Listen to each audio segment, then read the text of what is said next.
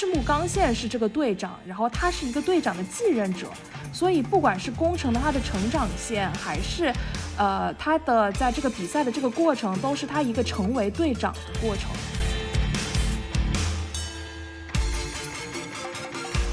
我觉得除了就是参加一个活动的快乐，还有一个其实是对我们自己高中生活的一个补平吧。我反正我自己的高中生活其实没有什么体育活动。那体育活动的话，虽然有体育课，那更多的是就是打打篮球，是很随意的，不存在就是像有什么校际联赛啊，或者是有一个省级、市级，或者是国家级的这样的例子。就在该燃烧青春的时候没地方燃，你知道吗？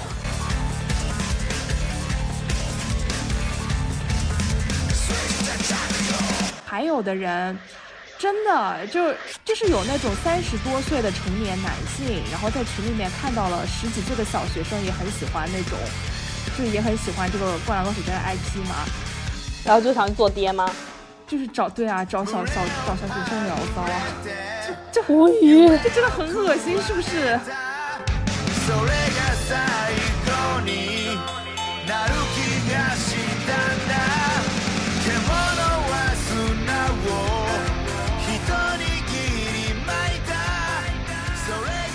收听本期的《无奇 No Wonder》，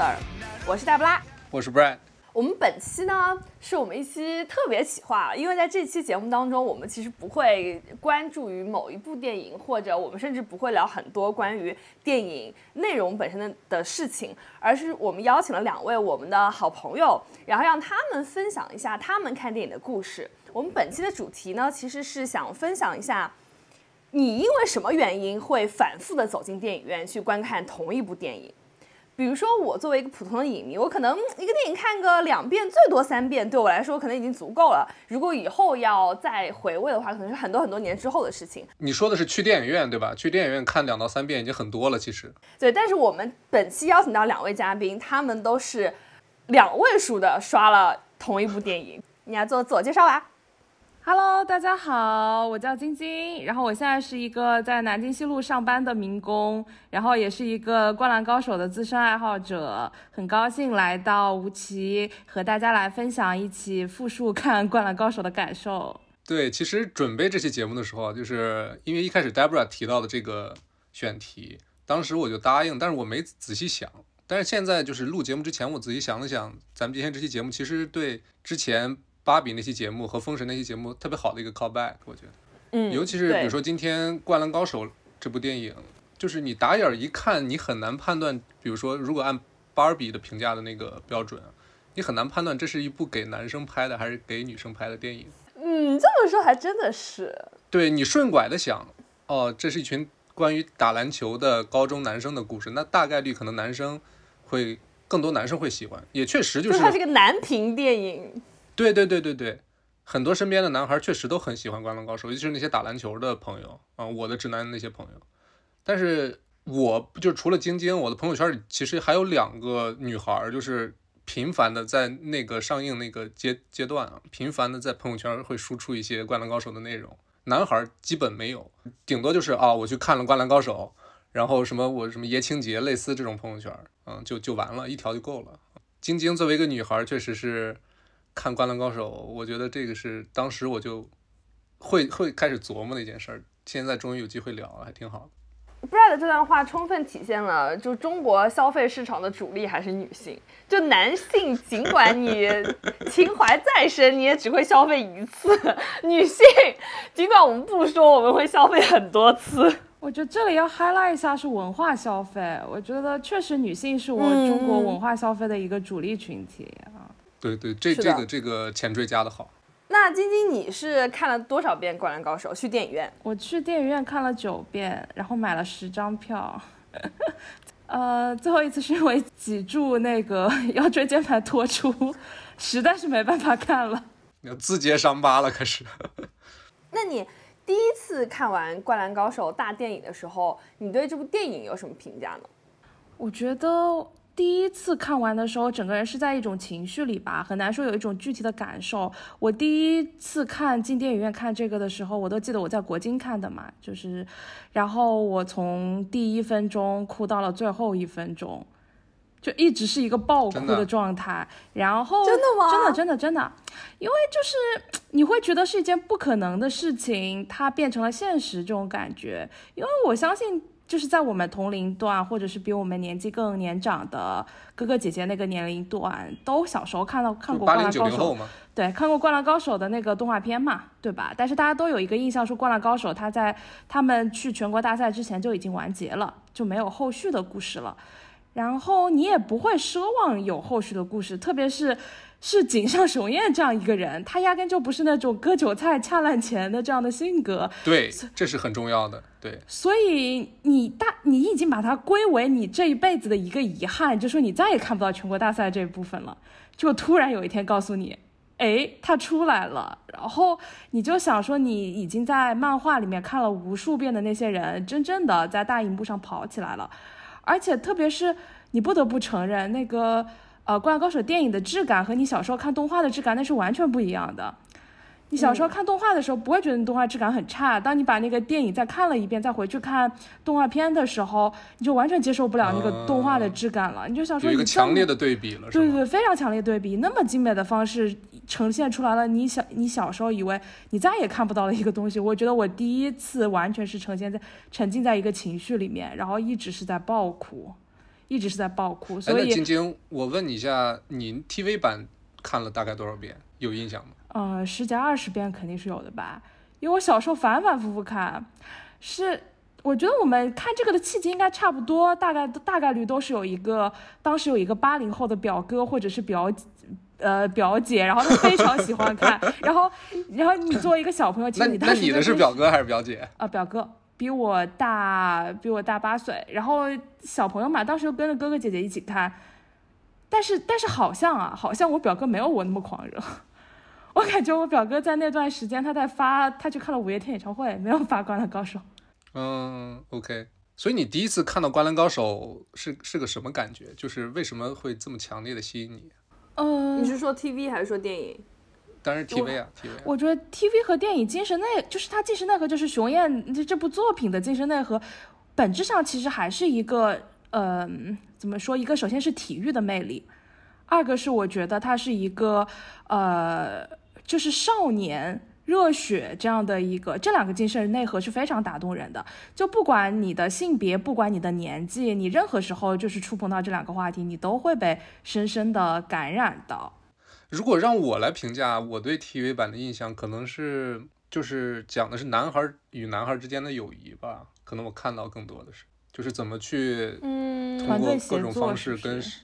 对，或者说你怎么在一个团队里面去，然后然后都是男的，去去协作，或者是去产生，就是日漫老说的一个词儿叫羁绊嘛，对吧？就他们之间是通过了篮球这项运动建立了很深的友谊，是这种这种东西。但是 Brad 你没有看电影，对电影这个东西，就是我刚才说的，因为你刚才也问我看没看嘛，我说我故意没看。其实我在《灌篮高手》上映的那个时间段，其实当时这个小宇宙上，就中文播客里面出了很多相关的内容，我其实听了好几期，起码听了三四期吧。嗯，然后呢，还是没有去促成我去真正看这部电影。然后我其实现在回忆起来，那那三四期其实主要聊的人都是男性，所以说不定今天听完之后会真正的被安利到，因为可能也是因为这个不太想在电脑屏幕上看一部电影，或者说一部呃，他没有在英国上映是吗？上了，但是就是特别小规模。哦，它在国内也上了特别久，我记得九十多天对吧？仅仅他上了特别久，那也是延迟密钥了。对，特别特别他久。三延了，嗯他三延了它的那个上映的周期。嗯，其哦，这个这个其实还挺有意思。那这个就说明，其实电影片方或者是影院都特别看好它的后期增长。对，这是一方面，另外一方面是你等会儿可以听听晶晶后面几次是怎么看这个电影的，对对我觉对对得跟那个。放映方式也有关系。我我觉得他的受众吧，就是他后期的受众是非常专一的人群，几乎有一个当时有一个笑话嘛，就是上海有三百灌篮高手迷，天天跑，每周末跑各种场，真的跑来跑去都是那伙人。你听过这个段子吗，Brad？你知道这个段子怎么来的吗？我就是我不知道。以前互联网上是说，就是全中国只有三百秀粉，就是那种选秀的人的粉丝，然后就是所有的人的数据都是他们做的 懂了，懂了，懂了，懂了，就是就是不管谁的场子都是这些人是吧？啊，对，真的，我跟你说，最后几乎就像一个交友群一样，就是就是那过去的你在那个群里吗？就是我最巅峰的时期，可能加了有，就微信大概加了有七八个，就是观影活动的群吧。然后他们每天就是大聊特聊，对对对，每天就是大聊特聊，聊到我的流量就是爆表，我的流量包不少的，我流量包一个月有几十 G 的那种，高高的我没有办法，这个太真实了，我的天呐！又加了一个。我真的是从来没有经历过这种东西。我现在就是，我之前可能会对这种行为有一定看法，但是我现在真的就是纯粹就是羡慕，感觉能在在这个年纪有一个事儿能让你这么的有热情，你懂吗？就是真的挺羡慕的这种状态。对，那你们最后，比如说这些人都是这群人最后刷到，比如说七八场的时候，现场会不会有那种应援啊？就大家会有哪七八？场，他们第二场就开始应援了，你以为？那就从那就从第二场开始讲，就是我问一个问题吧，在这儿，就是嗯晶晶，你是从它上映开始你就想要多刷，还是你看完了第一次之后，然后你决定说，哦，这个电影我要去看很多遍呢？我我觉得这个是一个过程，就是首先刚才提到了嘛，呃，我最开始第一遍去看的时候，我第一遍都忙着在哭了。其实我觉得我非常需要看第二遍。我当时的计划就是说我看两遍，第一遍看一个日文版，然后第二个看看一个中文配音，然后就结束了。然后呢，实际操作的就是也确实是第一个看的是中文配音，然后第二次看的日文版，虽然颠倒过来的 whatever。然后看完两遍之后呢，我就觉得好像还有一些细节可以再看看。你这两次是都是买票进电影院看的吗？呃，都是买票进电影院，然后就是很单纯，正常的正常的，就正常观影对，正嗯常观影，正常观影。我我大概前三次都是前三次都是正常观影的模式，就是看完的。嗯，然后到了第四场的时候，我听说，因为其实《灌篮高手》的片方他们当时是有发行那些，呃，我我该怎么说呢？其观影团不是不是，那些叫叫什么赠品海报，那个叫什么 G W G W 啊，应援物哦，应援物，应援物周周边发发那个周边嘛。嗯然后呢，嗯我就想说，然后我那次就看到了有一个三井寿的这样的应援场。我本身就是在呃湘北五个人里面就最喜欢三井寿嘛，那我想说那就去看。嗯，然后我就去看了一下三井寿的这个应援场。就给了很多呃物料，就有三井寿的海报呀，然后三井寿的明信片呀，然后还有就是那个湘北或者是山王的手幅可以给你选呀，然后就看了，那是我看的第一场，那第一场还是官方组织的应援场，然后就就就虽然没有什么人喊起来，但是收获了一堆周边，然后觉得很快乐。呃，这是第四场了。第五场的时候，当时是我以为五月十九号要下映了，所以我想说下映的那一天，然后约上我一个也很喜欢《灌篮高手》的朋友，我们一起去看。然后就去、就有各种理由可以可以去看啊，快下映了，不行，我还要再看一遍。快下映了，就觉得看五遍差不多了，蛮好的。看五遍就是感觉嗯这个数也很完整。结果去了之后呢，他他二演了嘛，结果就二演了。哦，这就像那种卖那种限量的产品，跟你说只有一千件，然后等你就是去抢完之后跟你说我们再印一千件。对对对对，然后因为五月五月十九号那次就已经不是官方应援的那种场次了，就是民间应援的嘛。然后第一次接触了民间应援的形式，觉得呃气氛也蛮好的。当然五月十九号那场后面可以细讲一下，也有很多乱七八糟的事情。然后就想说在二研的那个阶段再刷几场。当时我的想法是这样的，因为就是说在这个大电影当中，其实最喜欢的人物是。呃，湘北他们的对手山王功高的那个泽北荣治，很喜欢这样的一个角色，哪一个啊？就是对手队的王牌。短头发，然后也是一个打流川枫那个位置的，对吧？啊，对，就是跟流川枫对打，就是那个去庙里面，然后呢，就是那个比刘川枫感觉强一点的那个人，不 止强一点好吧，就是就对对，就很喜欢他。是强一点，对吧？然后他当时他他球衣号码是九号嘛，那想说那之前看了，之前看了五次，然后再看再再看四遍，就是看个九号，看九遍，看他的那个球衣号码好了。我的天，然后就这可以，这可以，这这可以，很有信念感，晶晶。然后就很有创意，很有创意。就看了后来后续看了什么三井寿的生日场，然后还有泽北荣治的单人应援场，然后还有什么哦神奈川县高校集合这期节目带我进入到了一个全新的领域，真的。就反正看了以各种理由、各种由头组织的各种场，所以其实真正深入参与民间的应援场，就是其实是在第一次说演后五场对对对，后面四场五场的样子。这样吧，就是晶晶，你跟我们仔细的讲一讲，就是这个民间应援场要怎么参与，然后大概你会体会到什么样跟那种平常观影不一样的那种东西。好的呀，就是首先说一下契机吧。就首先契机是因为、嗯嗯呃，小红书上面有人发日本那边应援场的视频嘛，然后呢，他们就会在那个日本那边樱花妹的应援场就会在那里又举荧光棒又喊口号。然后我马上联想到我原来参加杰尼斯演唱会的时候的感觉，然后我就觉得好久没有去杰尼斯演唱会了，我就很想说对哦，晶晶是还还是个日饭，对我都忘记了。是的，是的，我们这里补充一下，就是对晶晶是一个日饭，然后晶晶是，就是晶晶是很很投入在这些呃演唱会啊这些线下现场活动当中的人，就跟我们这种就是在线上冲浪的人不一样。然后我其实就是有一种很久没有去看演唱会，然后又有点想看演唱会，就以这种心心态，然后就在刷，呃，国内这边特别上海这边有没有谁组织，然后就刷到了五月十九号的那一场嘛，然后刷到五月十九号那场，就当时是在小红书上，呃，留下自己的联系方式，因为五月十九号那个其实是算最早的一批呃民间应援场，导致过于火热，微信群加都加不进去。然后因为你加不进去，你就更想进去，你想说，我靠，怎么就加不进去？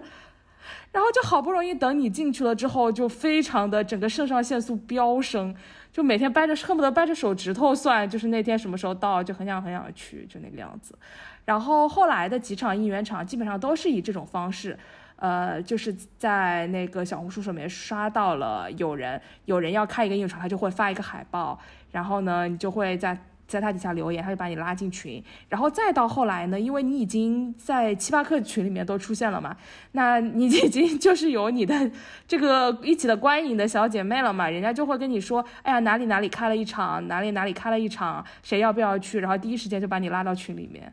啊、就你就是那种灌篮高手应援场的高净值客户，核心客户。呃高净值谈不上，核心客群肯定是的。这种我比较好奇是这样的场次它是怎么样一个组织形式啊？是有一个姐妹她包一个场，然后再把钱比如分摊到每一个座位，你们再去买每一个座位的票，是这样子操作吗？还是它是这样的，就是它一般就是首先会有一个开群的时候，它会叫意向群，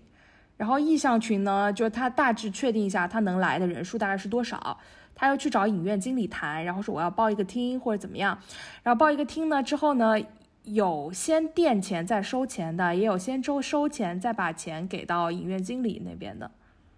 其实都有。哦就组、嗯组织者一般都是自己就是很狂热的粉丝，嗯。那应援物呢？应援物是怎么来呢？应援物的话，就首先一它有官方的周边嘛，那官方周边就像刚才讲到的海报呀什么的，呃，然后还有他们就会自制一些周边，他们自制，比如说。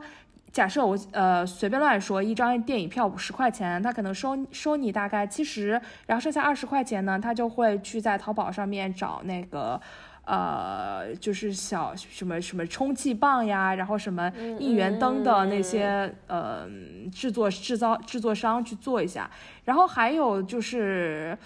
可能我觉得这跟二次元关系比较紧密吧，因为其实我虽然很喜欢。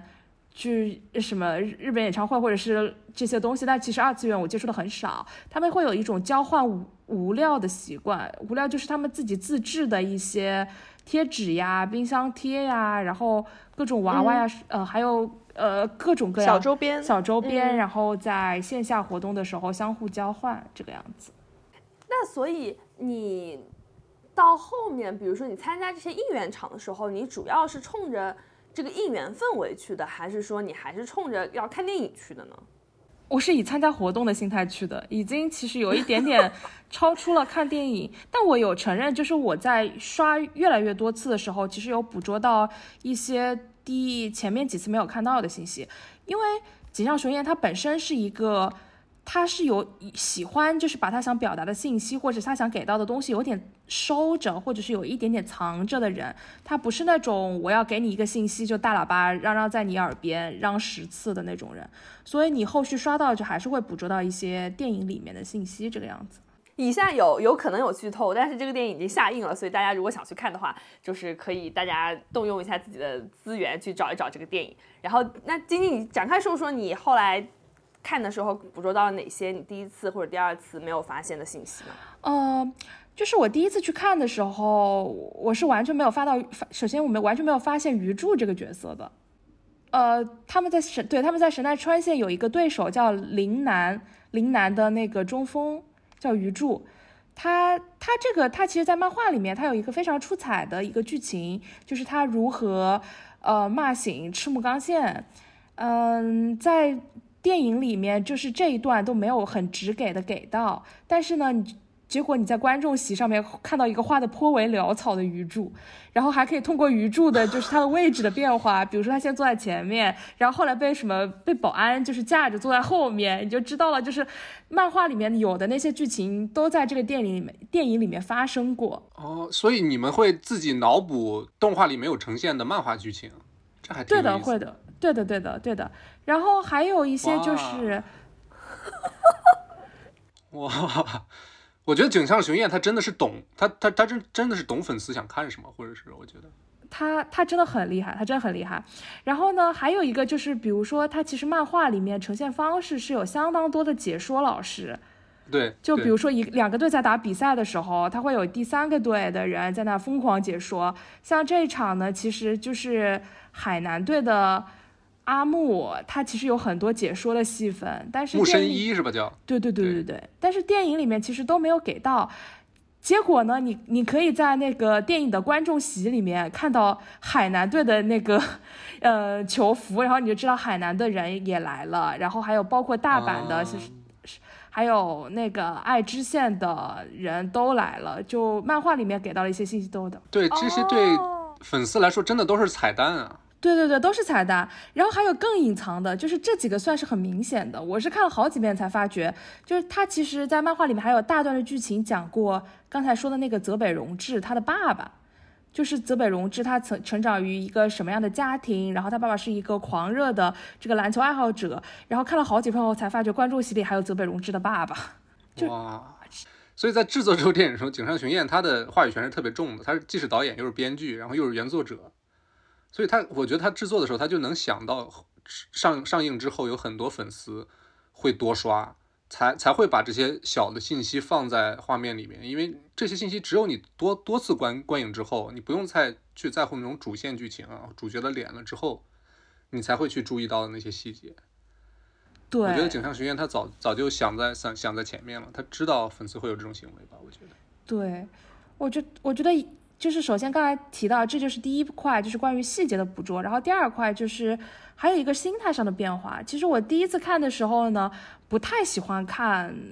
哦，大家都知道这个电影是一个双线叙事嘛，一条线是对，一条线是以工工程的成长，然后一条线是以这个球赛本身。那其实大家都普遍反映说不太喜欢工程那条叙事的那条线，成长的那条线，更喜欢看球赛本身。那看电影的第一个感受也是，就是说觉得，哎，那为什么要插工程的那条线？我虽然可以理解，就是比如说大内密探或者是其他主播就是讲到的说，哎，这个是有一个。呃，补足了之前过，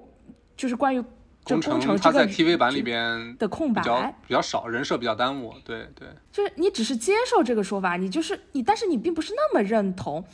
但是看到后面后，你才会觉得，哎，就是熊熊彦他这个的设定非常妙，因为工程的他的成长，就他他有里面有一些涉及到他的台词嘛。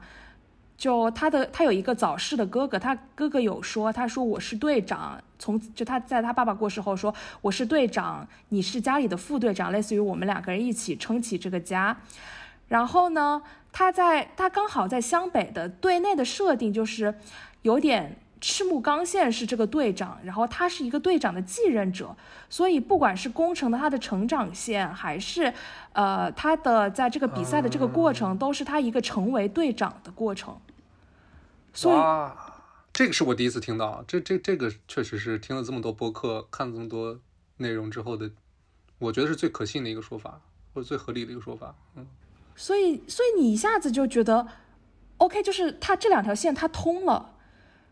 不管是哪条故事线里面，宫城良田他都能就是迈步向前，去去实现了他一个巨大的成长，而且都呼应了就成为队长这个主题。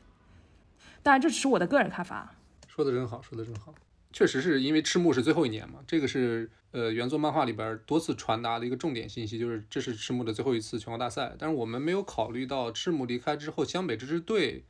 的未来是什么样的。我觉得井上雄彦塑造工程的这个角色，我觉得就是给大家对于湘北这个球队的未来的无限想象吧。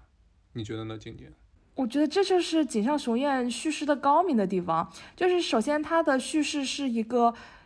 就是是一个无限延长的这样的一个过程，它的过去你会觉得可以就是无限溯回，然后未来就是可以无限拓展，然后还有一个就是它的叙事当中，它总是是留有缺憾的，所以你会觉得它既非常超出生活一样的热血，但是它又，你又会觉得它和生活是贴近的这个样子。就是我是没有看过 TV 版，然后呢，呃，但是我看了电影版。我看电影版那天其实还蛮好笑的，就是我是在那个，呃，对我是在美罗城看的，然后当时在美罗城的呃中庭的那边就有一个和《灌篮高手》的联名的快闪店，然后特别火爆，人特别多，但是我就来不及去了，然后我就直接去看那个电影。我看我看那个电影的氛围，我觉得还挺有意思的，就是它我们那个场呢也还挺满的，但是大家看电影的心态我觉得特别轻松。就是大部分人应该都是对这个故事是有所了解的，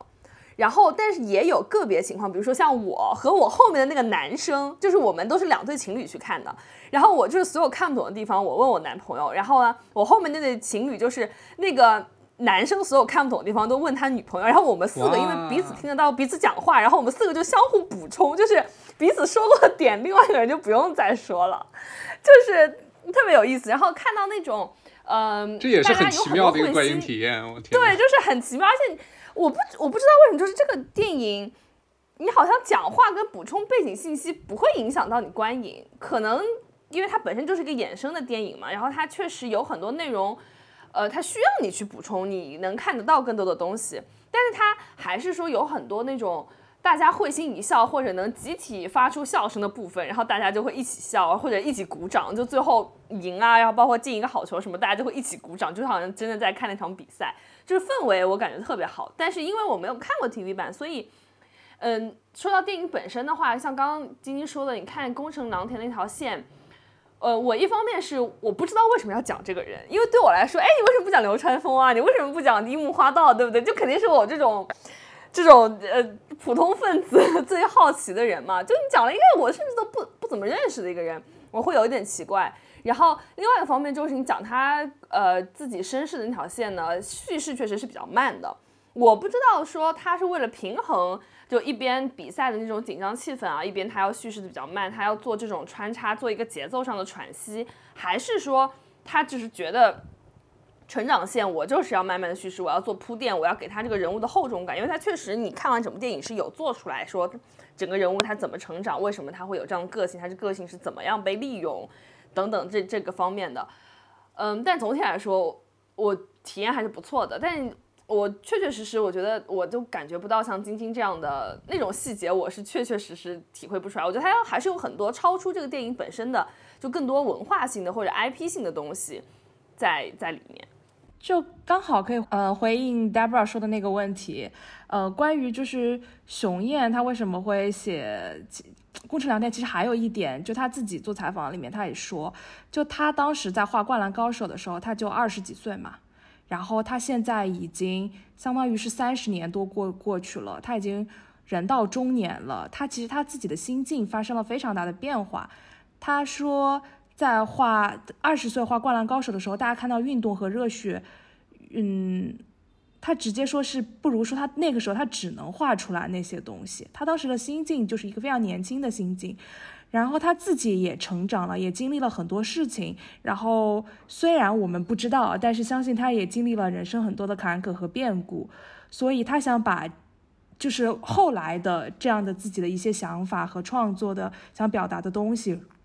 融到新加入的那一部分。我觉得可能也有这个因素在。晶晶，如果说，因为你刚刚其实还是讲了很多，等于是跟那个应援场合没有关系的内容嘛。那如果说你现在回去想的话，你觉得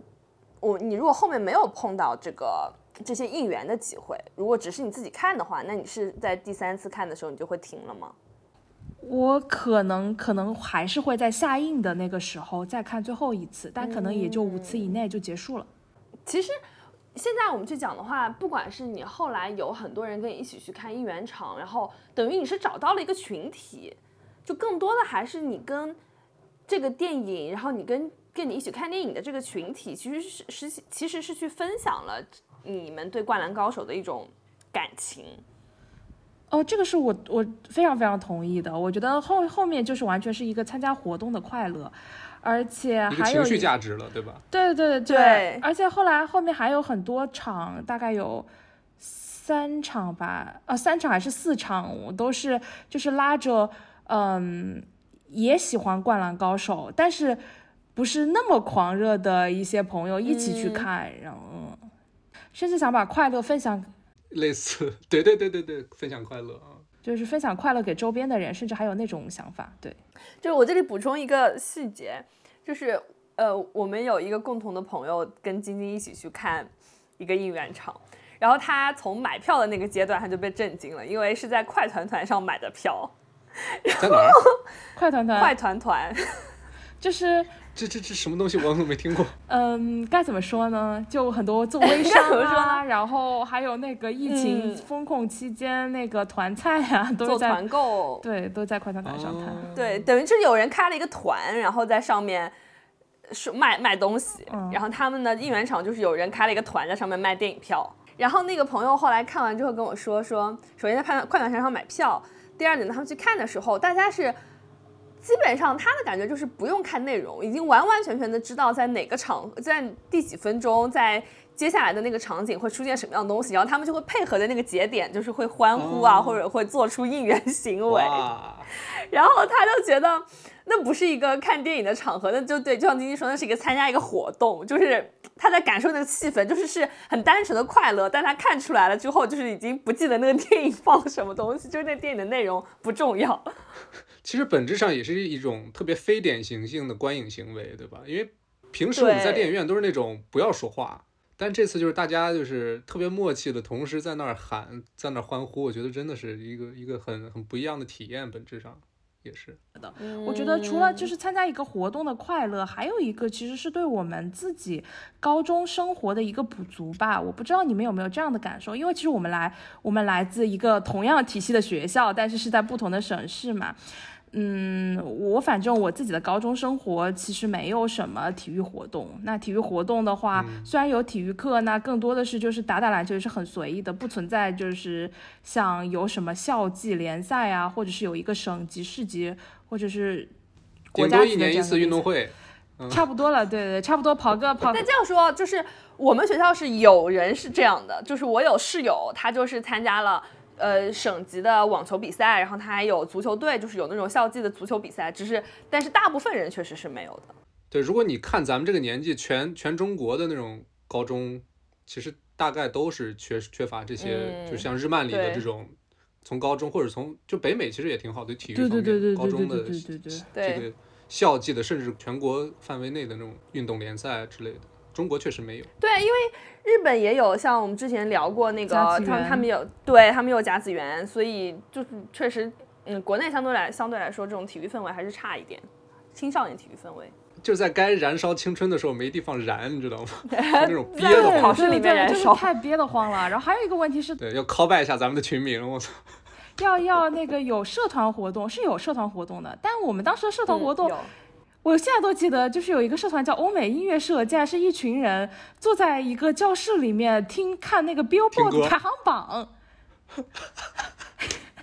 真的真的 太他妈逗了，真！的真的真的，我现在都还记得。然后就什么看到什么 Bruno Mars 那个什么 Green Night MV，一个人拖着个钢琴在那个 路上走，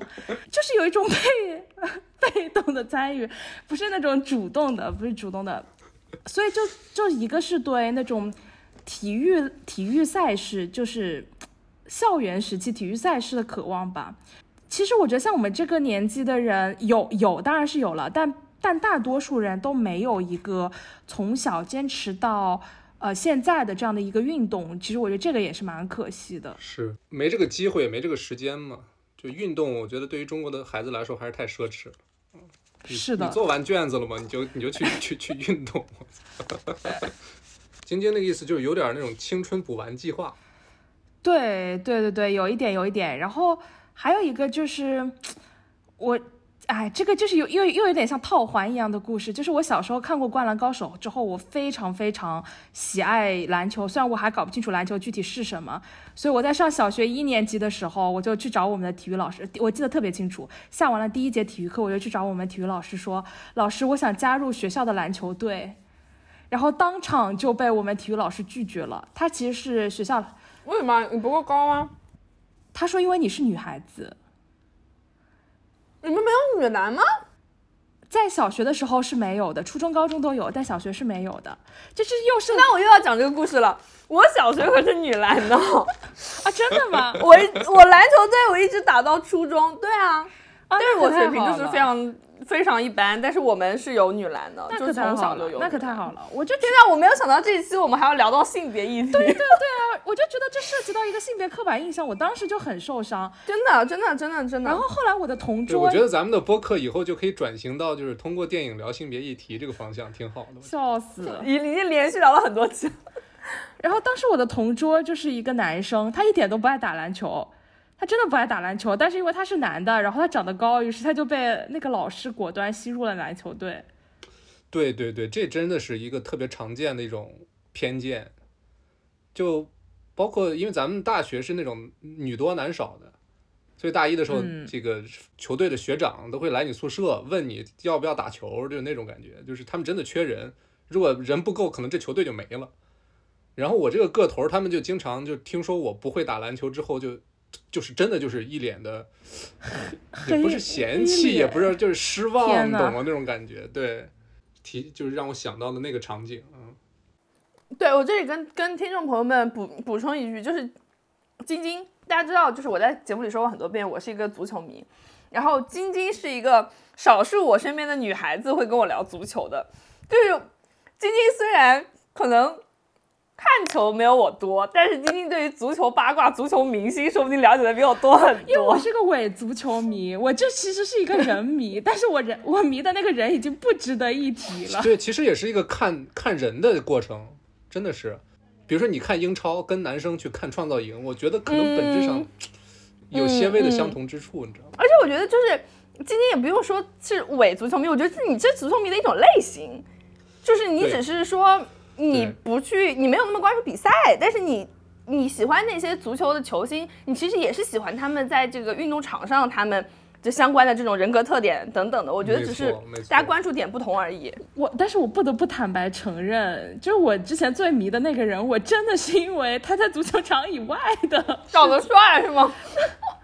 谁呀、你管欢谁来着？罗伊斯吗？不是我，我之前喜欢皮克呀，但皮克现在不值得一提。对、对对对对对，就是我当时是非常，他现在是个渣男，我非常非常羡慕皮克。我想说，你作为一个男的，你的女朋友竟然是 Shakira，我好羡慕他呀。是的，但他现在是个渣男，嗯，大家可以抛弃他。对，大家可以抛弃他，就没有也没什么好说的了。但是就是也确实是有球场以外的因素也很多啊。对，就是就是咱们这一代人或者说整个中国这个学生群体，在体育运动啊，或者那种团队啊，或者就是就是本质体育运动它是一个特别热血的那种场景嘛的那种缺失吧，我觉得就是青春期它确实是很大的遗憾，我觉得。哎，晶晶，所以说这是你第一部就是让你呃刷这么多次的电影吗？还是你之前也有过这样的经验？对，第一步，第一步，而且我可以，我可以这样就是放预言，我觉得 下一步除除非是井上雄彦的《浪客行》上了大荧幕，否则不会有下一步。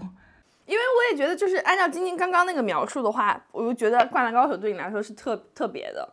就它不是说一个随便的你的回童年回忆片段拉出来作为成一部电影，你就可以有这个对它有这样的热爱，不是的，就是它是特殊的。对对对。刚才更多的是讲到，就是说运动啊、热血啊，就是这个，嗯，这个漫它本身的内核嘛。那我觉得《灌篮高手》它还直接影响了我对，就是故事还有戏剧角色的审美。就我从此喜欢上了主角，呃，封神路上的 buff 值，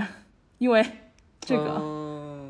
就真的是每次都是喜欢，就是主角成长路上的 buff 值。在《灌篮高手》的那个他们县大赛篇的话，非常喜欢。翔阳队的有一个选手叫藤真健司，不知道没关系，就是他，他当时就他有几个特点，他一个首先他是整个漫画里面唯一出现的一个，他既是教练又是运动员的这样的一个人，就首先他就非常符合美强惨里面的这个起，就是这个设定光环很大，然后呢，这个整个人物形象呢又是井上雄彦为了。据说是为了迎合当时的就是少女漫的一些群体的喜好，所以画的也是人人物也是形象上也是很好看的。然后惨嘛，那当然就是放了狠话一箩筐，最后被 主角团打败了嘛。然后从此就喜欢上了这个类型。那那关于在电影里面，泽北荣治其实也是这样一个类型。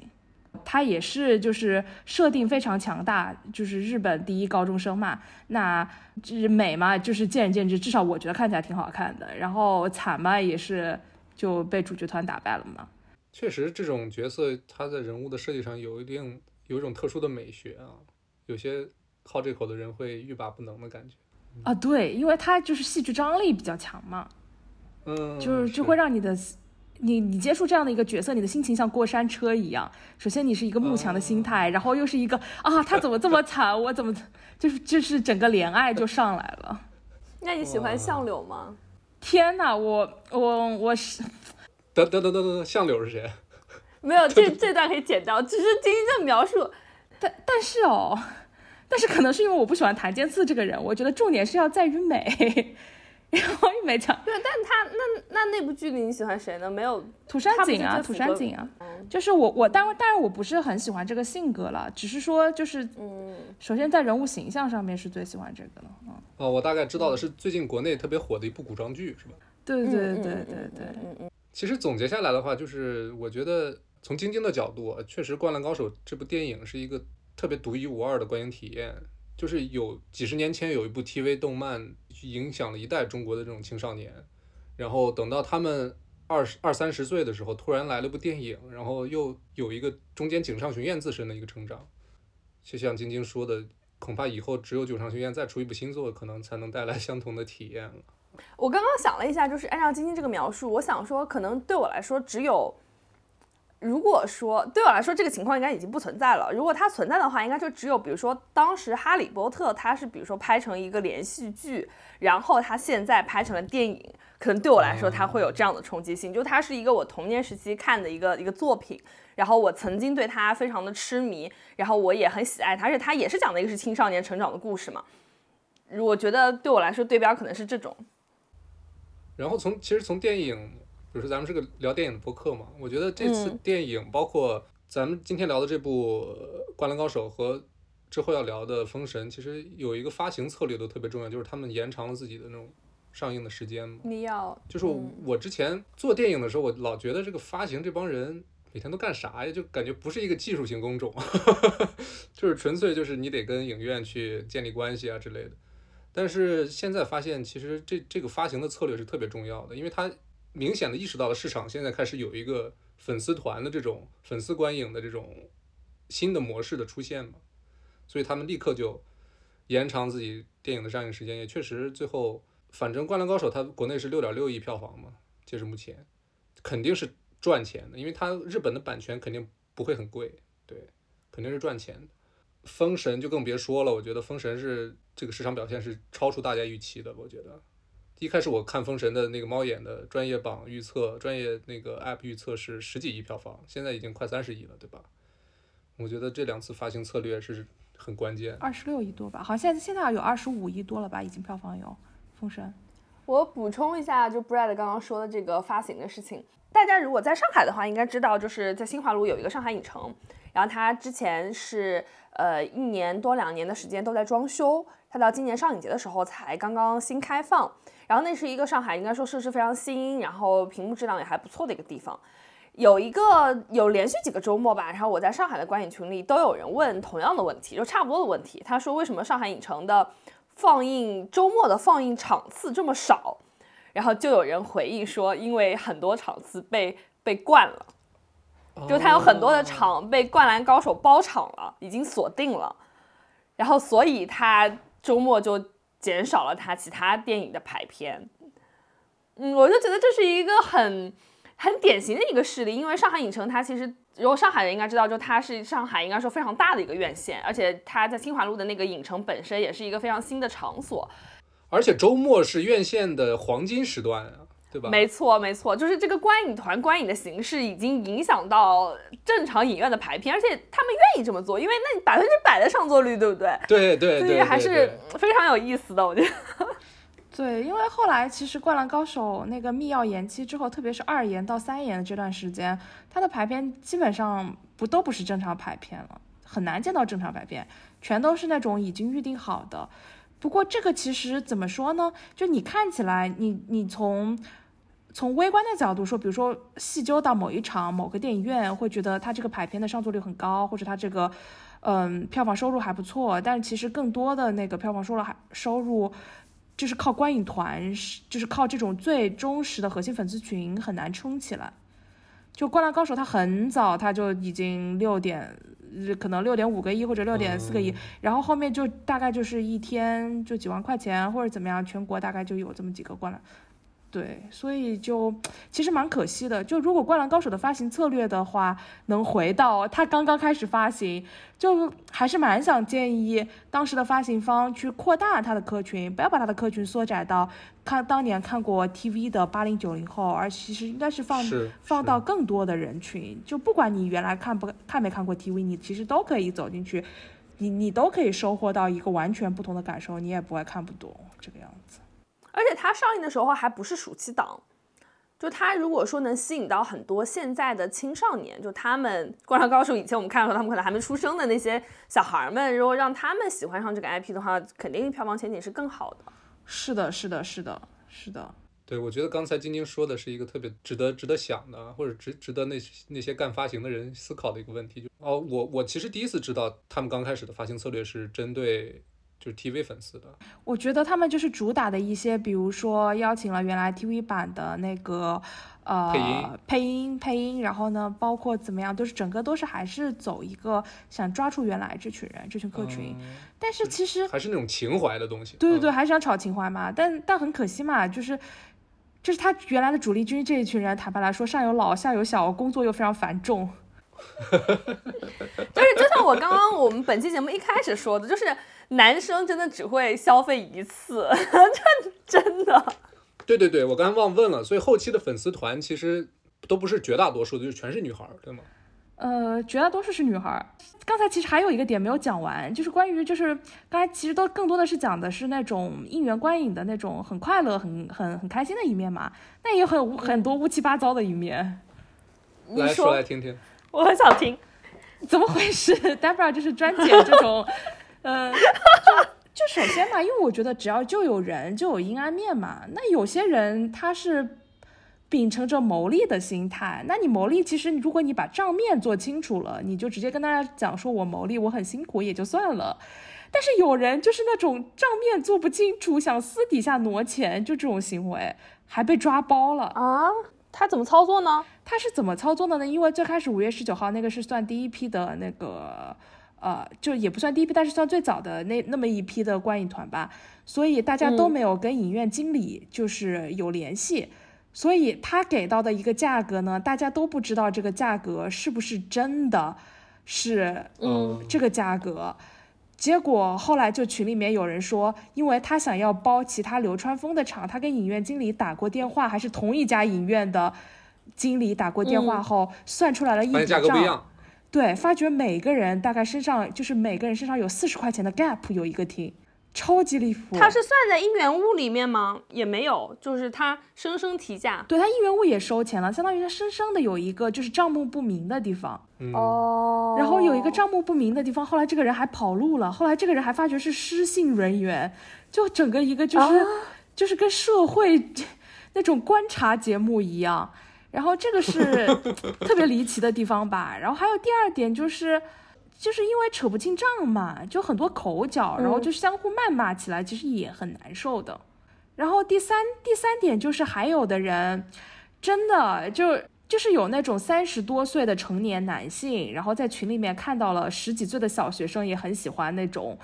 就也很喜欢这个《灌篮高手》这个 IP 嘛，然后就想去做爹吗？就是找对啊，找小小找小学生聊骚啊，这这无语。这真的很恶心，是不是？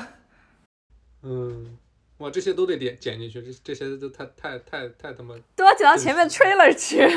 我我我我要在此爆言，就是如果我们把《灌篮高手》后面应援场的这些行为，你视作是一个，比如说追星行为或者是一个饭圈行为的话，就是这些乌七八糟的事情，真的就是饭圈很常见的事情。就像像他们想要赚钱这个事情，就像是那些站姐、那些代拍，他们想，或者是那些职业粉丝，他们想要在追星的这个途中赚钱。然后你像有有男性混在呃混迹其中，然后做一些其他事情，就是很像那些小女生，她们为了去追星，然后就是被一些比如说黄牛啊，或者说一些有心的人被他们所欺骗，或者是被他们所呃玷污等等，就是就这个事情。我感觉就是你要以有这种生态，感觉就是很难避免，这真的是人心的问题。就感觉是既陌生又熟悉。对，没错，没错，没错，就是这个故事你好像听过很多变，但是它每次它在不同的场景下、不同的 context 下面，它不断的在发生。当然也有很，当然也有很温暖的一面，就是类似于就是你完全之前大家都不了解彼此，因为共同热爱一个东西，然后就就大大家对方，比如说大家对方做了很多他自己自制的卡片啊什么，还有自制的冰箱贴啊、自制的扑克牌啊、自制的包啊、伞啊，然后塞你一大堆。然后就是没有没有任何原因，就是我们共同热爱一个东西，嗯，这个也是很感人。对啊，就是一样嘛。那种追星的小姐妹们，你为因为你喜欢同一个明星，对对对对有同一个偶像，然后大家也会成为好朋友，这真的是一个道理的。对对，你们可不可以开一期聊畅聊 TFBOYS 十周年演唱会的事情啊？Brad 可能完全不知道。这这个真可以聊，这真可以聊，因为毕竟 TFBOYS 里面起码两个人现在都是可以被叫做演员了嘛，对吧？而且剩下一个是谁啊？啊？谁？剩下一个不能王源，被叫做王剩下一个王源源啊王源不是，王源他不是主主打音乐路线了吗？嗯，对对，然后易烊千玺是发展电影电影走的最顺的，这个王俊凯就是纯粹我觉得不太抱希望，天资不行。就就他做演员这个事儿，对，嗯聊聊一期这个，嗯，真的很值得聊，我真的快笑死了。那那天那天晚上我当了一晚上乐子人。我们说回去啊，就是我觉得晶晶刚刚提到的这些现象，或者说这些在观影途中不好的体验，我觉得可能只有在比如说芭比的纯女性观影团这种情况下，可能才能避免。就是其他的，我觉得可能真的会反复出现。哦，你刚才提到一个点特别好，因为到后来真的出现了，就是大家在开场的时候会直接言明，就是对性别、对年龄都有要求。嗯，对年龄哦，因为还对对对啊，因为还涉及到什么呢？就是因为《灌篮高手》里面其实有就有人会磕 CP 嘛，那磕 CP 会有一些自自己产出一些十八禁的东西嘛。然后有妈妈带着小朋友去看，大家在发无料的时候，然后就被小朋友看到了嘛。被小朋友看到了之后呢，就就本质上其实是怎么说呢？我觉得这是这个妈妈这个家长需要需要去协调，或者是大家前期需要沟通的事情。嗯嗯，结果就成了嗯家长就领着小朋友直接去举报啊什么的，哦，投诉和举报。就感觉就是你平常日常生活中会出现哪些问题，你在任何一个电影里面 其实都很难避免的。真的，真的，因为你说《灌篮高手》，你不管从 IP 上也好，它电影的内容也好，它真的是老少咸宜，就是你随便看不会有任何不健康的东西，它所有的价值观、所有的内容都非常非常健康。没想到这种情况下还会惹人举报，然后还会有这种衍生的方面的，就是涉及到分级、涉涉及到少儿不宜的这些内容。我确实是没有想到，没想到这个电影也会有这方面的顾虑。所以后来的场子，他们就直接说要十八岁以上的成年女性，然后要纯女性。天呐，因为其实饭圈这个东西吧，就是一个潘多拉魔盒。我觉得很多，尤其是电影啊，它在营销宣发的时候，它其实是很希望有那种饭圈行为的，因为它需要那个流量嘛。但是他又比较顾及这个饭圈这个东西容易容易翻车是吧？容易产生很多，就像刚才晶晶说的那些问题，包括封神也是，他其实一开始也是没有自己自发的去组织这种类似的行为，只不过后期确实是电影里面很多不同男性角色越来越出圈之后，对，包括他也一直在跑路演，就综合各各种方面，确实是促成他后期电影的一个长效的票房的产出啊。说起这个，插播。两句就是，我觉得呀，那个封神的质子团呀，某种程度上，你们觉不觉得像一个像一个偶练一样？是吗？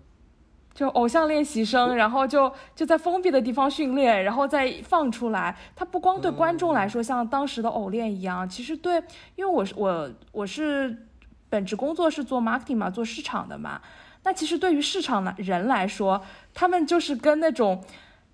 就大家看到质子团出来，就跟久旱逢甘霖一样，好久都没有合适的男明星可以签了，然后哇靠，质子团出来一下子蹦出好多个，就这种感觉，就跟当时偶练就是真的是一毛一样的那种感觉。哎，但是我好好奇啊，我我就是就单纯好奇，你那个朋友看了多少遍封神呀？他好像也是看了八九遍，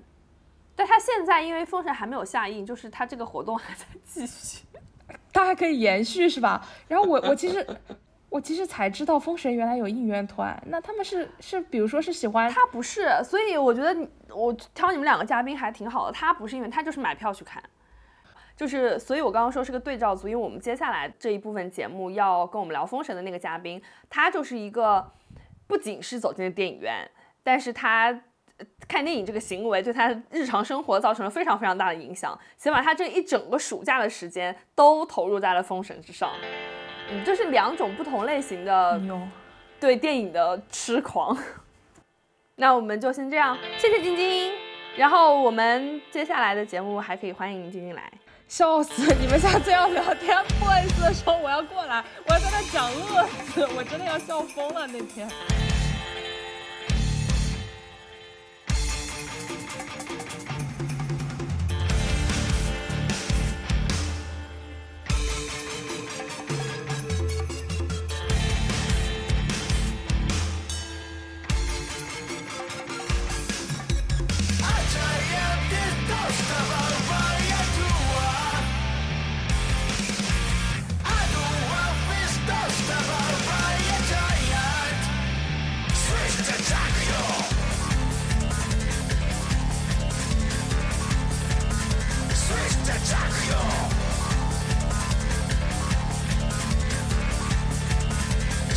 Attack